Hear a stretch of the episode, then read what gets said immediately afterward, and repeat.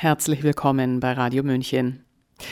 Ich erinnere mich noch genau an die Worte einer lieben Freundin, als ich fragte, und wann wird es aufhören?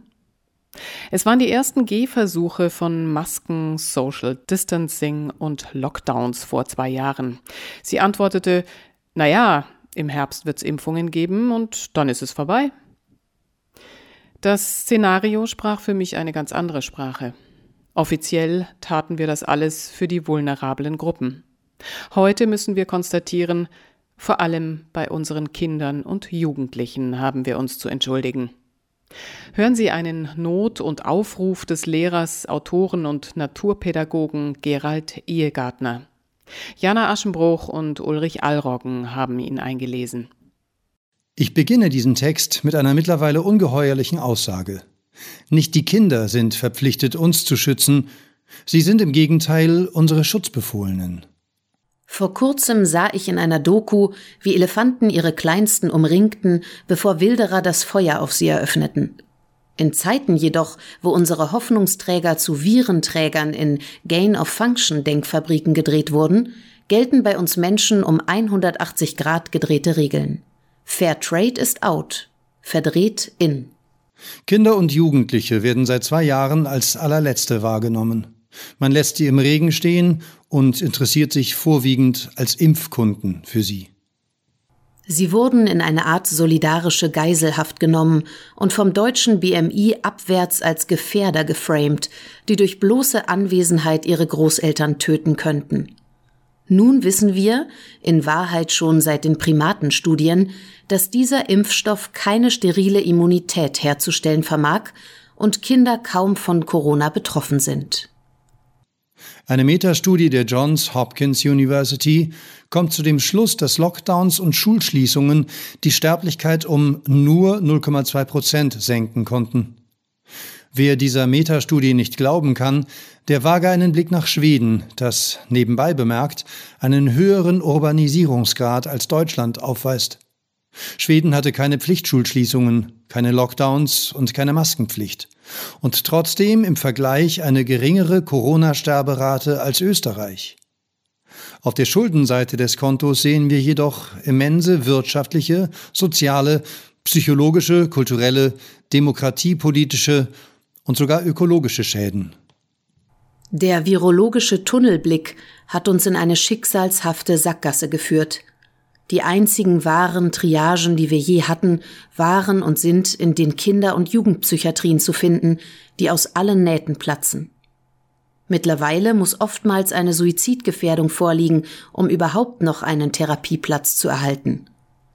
Erst vor kurzem berichtete mir ein Begräbnisleiter, dass er den Tod eines Jugendlichen zu beklagen hatte, der sich aufgrund der Maßnahmen das Leben nahm. Vergessen wir auch nicht die Kinder im globalen Süden. Oxfams Bericht The Hunger Virus zeigt, dass allein schon 2020 infolge der sozialen und wirtschaftlichen Auswirkungen der Pandemiemaßnahmen wie Massenarbeitslosigkeit, Zusammenbruch der Lieferketten und so weiter, etwa 121 Millionen Menschen an den Rand des Verhungerns getrieben wurden. Besonders viele Kinder und Frauen mussten ihr Leben lassen, während laut Oxfam die Reichsten der Reichen ihr Vermögen seit Beginn der Pandemie verdoppeln konnten. Vor unser aller Augen zelebrieren wir ein modernes Kinderopfer für einen Corona-Todeskult. Der aus Angst verdrängte Tod wird aus der Mottenkiste geholt und in ein Corona-Kleid gewandet, denn mit nichts lässt sich die Masse so sehr manipulieren wie mit der Angst. Nur zu leben heißt ebenso zu sterben. Und dies ist nicht zynisch gemeint. Wir werden uns vom Tod auch transhuman nicht entledigen können. Jeder Versuch mündet in Empathielosigkeit. Wo ist unser aller Mitgefühl, möchte man in die Kälte der Nacht rufen. Wer steht für unsere Kinder und Jugendlichen ein? Sie wurden angehalten, Abstand zu halten, nur durch Masken zu atmen, keine Partys zu feiern, sich nicht zu umarmen. Man brachte sie um Schullandwochen, Skikurse, Sprachreisen, Maturabälle, Abschlussfeiern, Ausflüge, Musik- und Turnunterricht und so weiter. In Österreich wurde der Sportunterricht während der Omikronwelle eine Zeit lang nur mit Maske erlaubt. Nicht wenige Kinder, deren Lehrer diesen Leichtsinn mitgetragen haben, fielen dabei in Ohnmacht, zeigten körperliche Beschwerden. Man fragt sich, welch empathieloses Geisteskind in der Regierung so eine Idee nur ausbrüten konnte. Wie weit gehen wir Lehrer eigentlich mit? Würden wir den Kindern auch Wäscheklammern auf Nasen zwingen, wenn die Regierung dies verlangt? Sportlehrer berichten seit einiger Zeit, dass die körperliche Verfassung der Schüler katastrophal ist. Einfache Bewegungsabläufe schaffen viele nur mehr ungenügend. Auch um die Fitness ist es schlecht bestellt. Das Vereinsleben kollabierte. Sport, Musik und Freizeitvereinen fehlen die Kinder. Musikschulen vermelden, dass so wenige Kinder wie nie zuvor sich für das Erlernen eines Instruments begeistern können. Sie hatten zwei Jahre lang keine Möglichkeit, Schulkonzerte zu besuchen und Freude am Erlernen eines Instrumentes zu erwerben. Generell war auch spontanes Handeln für unsere Lebendigsten aufgrund der Regelungen schier nicht mehr möglich. Die Ablösung vom Elternhaus, das Treffen in Peer Groups wurde unterbunden. Man versperrte ihnen den Weg ins analoge Leben und trieb sie so vor die Bildschirme in eine digital-virtuelle Welt. Wird man irgendwann auch diese reglementieren? Mittels digitaler ID und der Einforderung von biometrischen Daten? Einen Teil der analogen Welt durften sich junge Menschen zurückholen, wenn sie nur brav waren, sich anpassten und sich impfen ließen.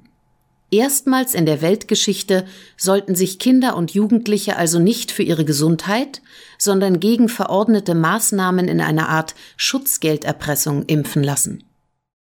Die WHO schlich sich nach der OECD als weiterer Global Player in die Schulen, um unsere Kinder zu vermessen. Nun werden nicht bloß kognitive Fähigkeiten, sondern der Körper selbst getestet. Lehrer verrichten dabei als Handlanger eine Arbeit, für die sie nicht ausgebildet wurden. Die Schule verkommt immer deutlicher zu einem Testkompetenzzentrum. Alles, was Spaß machen könnte, wurde und wird unterbunden.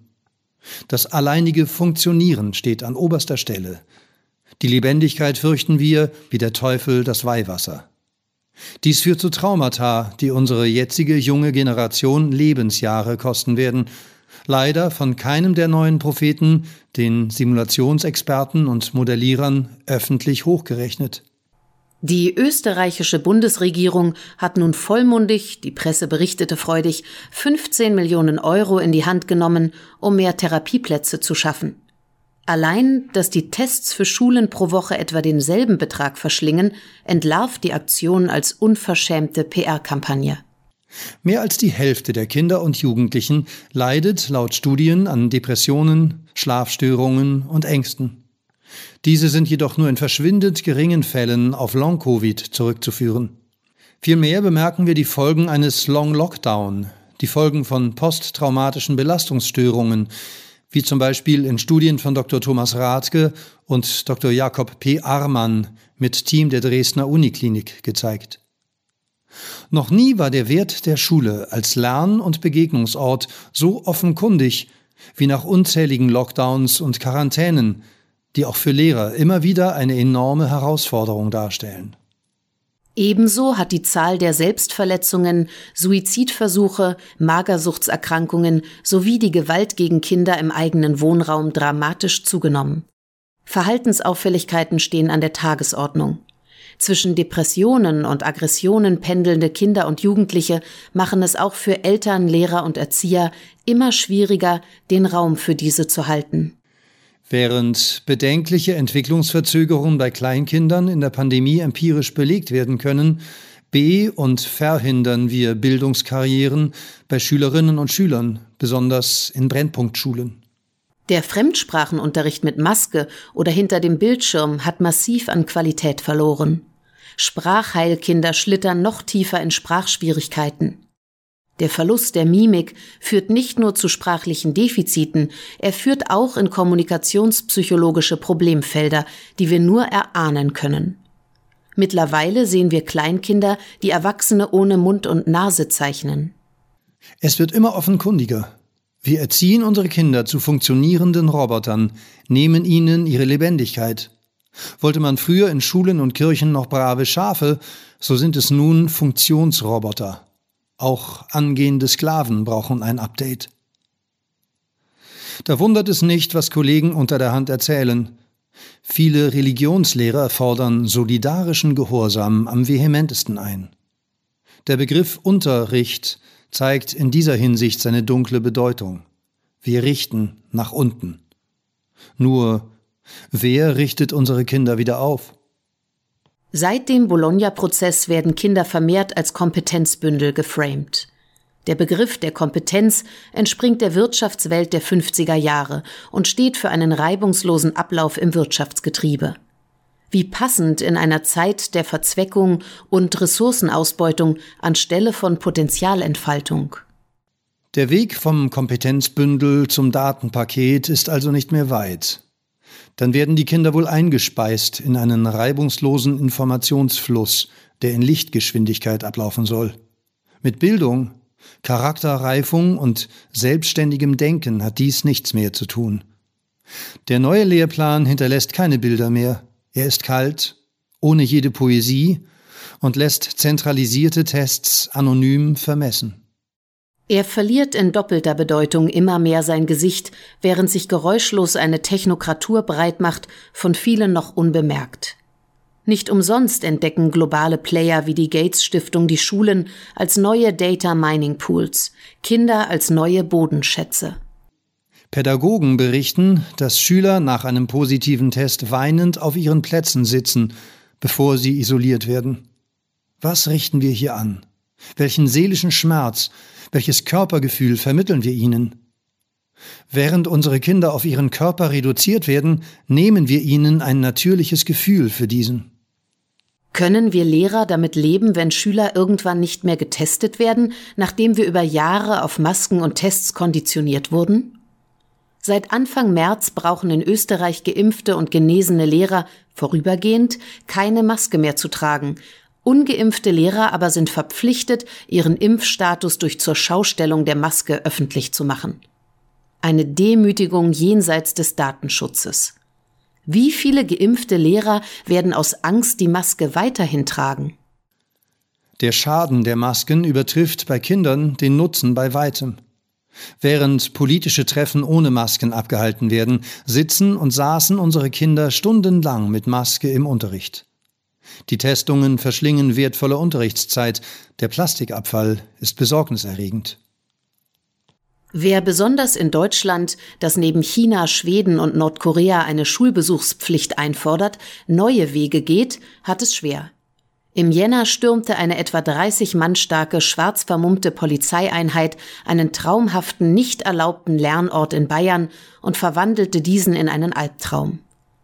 Die Polizisten waren bewaffnet mit Schlagstöcken und Maschinenpistolen, um danach die Kinder vier Stunden lang festzuhalten, zu verhören und von ihren Eltern zu trennen. Dieser Umgang mit unseren Kindern ist nur die Spitze des Eisbergs. Lehrer, die Kinder nur noch in großen Abständen zur Toilette gehen lassen, da sie sich mit Corona anstecken könnten, die in Schulnachrichten und Zeugnissen eine große Zahl an Verhaltensnoten vergeben, da die Kinder die Masken nicht korrekt tragen, die die Kinder auf dem Schulhof in eigens abgetrennten Feldern warten lassen und ließen. All dies spricht eine deutliche Sprache. Manche Pädagogen fragen in einer völligen Aushebelung des Datenschutzes den Impfstatus der Schüler vor der Klasse ab, um diese danach zu mobben oder einem Mobbing auszusetzen. Die Lehrerschaft selbst ist auch gespalten. Ungeimpfte Pädagogen geraten unter massiven Druck, dem viele nicht mehr standhalten können. In Deutschland ist der Fall eines ungeimpften Lehrers bekannt, der hinter einem fahrbaren Plexiglas-Fahrgestell unterrichten musste, extra für ihn angefertigt in einem Werkraum der Schule. In den allgemeinen Menschenrechten finden wir Diskriminierungsverbote aufgrund von Rasse, Hautfarbe, Religion, Herkunft, sexueller Orientierung und so weiter. Ich denke, wir müssen die Diskriminierungsverbote um den Impfstatus erweitern. Niemand sollte das Recht haben, einen Menschen aufgrund seines Impfstatus auszugrenzen oder zu diskriminieren. Erstaunlicherweise schließen Universitäten mit 2G-Regelungen ungeimpfte Studenten aus, während sie sich Inklusion, Toleranz, Gendersensibilität und Diversity auf ihre Fahnen schreiben. Sind wir vielleicht doch nicht so gut, wie wir denken? Sucht sich unser meist unbewusster kollektiver Schatten immer wieder neue Projektionsflächen, neue Sündenböcke, weil wir ihn nicht angenommen, integriert und geheilt haben? Besonders dann, wenn dies geradezu erlaubt und erwünscht ist? Die österreichische Bundesregierung hat mit ihrer Angstpädagogik auch eine Infantilisierungspolitik vorangetrieben. Der Babyelefant als Abstandhalter und der Ninja-Pass als Stickeralbum sind ein klares Zeichen dafür. Kinder und Jugendliche, die sich impfen lassen, erhalten den großen goldenen Sticker als Belohnung. Ich habe nun mit Freunden einen noch schöneren Sticker entwickelt, auf dem ein Kind ohne Maske zu sehen ist und über dem das Wort gesund zu lesen ist. Kein Kind ist ein leeres Feld, das nur mit einer Impfung ganz werden kann. Unser Körper ist keine Terra nullius, kein Niemandsland, dessen Territorium strategisch angeeignet und erobert werden darf. Im Kern ist jeder gesund, krank meist nur vorübergehend. Der Sticker soll darauf hinweisen. Die Angst Erwachsener darf übrigens nicht unsere Kinder tyrannisieren. Die Angst legt nicht die Grenzen der Kinder fest. Während die Kinder unter all den erwähnten Maßnahmen leiden, stellt sich die Frage, ob wir nicht die Falschen therapieren. Sollten wir nicht jene therapieren, die die menschenverachtenden Maßnahmen verordnen, statt jene, die darunter leiden? Nicht die Kinder sind krank, die Gesellschaft ist es. Wir haben in einer Opferhaltung den Falschen die Führung in die Hände gelegt. Nun leben wir in einer Kakokratie, einer Herrschaft der Schlechtesten. Wagen wir doch die Utopie einer herrschaftsfreien Welt anstatt der Dystopie des totalen Gehorsams gegenüber äußeren Autoritäten. Die freie Meinungsäußerung wurde zu einer gefährdeten Spezies. Wer dies nicht zu glauben vermag, der probiere einfach an einer Schule eine Maßnahmen- oder impfkritische Erörterung zu formulieren oder mit Lehrern zu diskutieren, die eine andere Meinung vertreten. Demokratie war noch nie die Stärke der Schule, auch wenn sie sich diese groß auf die Fahne heftet. Gewählte Klassensprecher werden meist bloß zu organisatorischen Arbeiten verpflichtet, Schulsprecher zu rein repräsentativen Zwecken herangezogen. Schüler und Lehrer begehren kaum noch auf. Nur, seit wann sind Konformität und Gehorsam wieder so hoch im Kurs? Statt funktionale Kompetenzraster auszufüllen und visuell aufzupeppen, Lesen wir doch mit den Schülern über die Pflicht zum Ungehorsam gegenüber dem Staat von Henry David Thoreau. Oder diskutieren wir Hannah Arendts Interpretation von Kant mit der Conclusio, niemand hat das Recht zu gehorchen. Erklären wir den Kindern, mein Körper gehört mir und erzählen wir den Jugendlichen vom Nürnberger Kodex.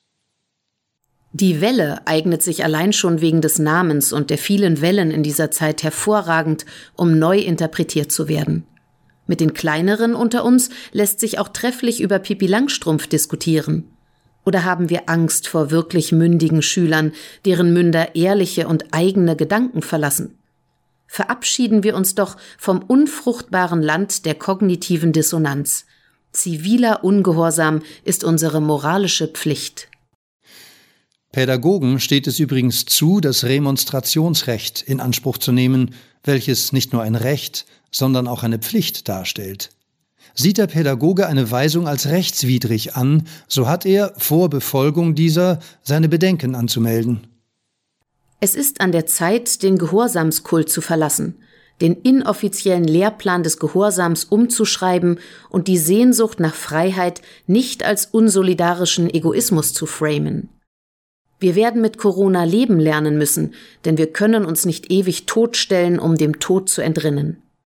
Seit zwei Jahren befindet sich ein altbekannter Patient nun auf der Intensivstation. Das gelebte Leben. Lassen wir die Kinder wieder frei und lernen wir von ihnen, wie lebendig das Leben sein kann. Ich fordere das Ende aller Maßnahmen nicht nur als vorübergehende Taktik, um den Druck aus dem Kochtopf zu nehmen, ich fordere dies zur Gänze.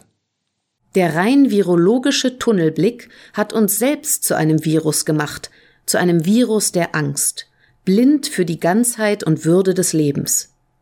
Dieser Blick ist Teil unseres systematisch aggressiven und spaltenden Denkens, das allem und jedem, oftmals moralisch aufgeladen, den Krieg erklärt und diesen als vorrangiges Lösungsmittel sieht, statt Versöhnung und Heilung anzustreben.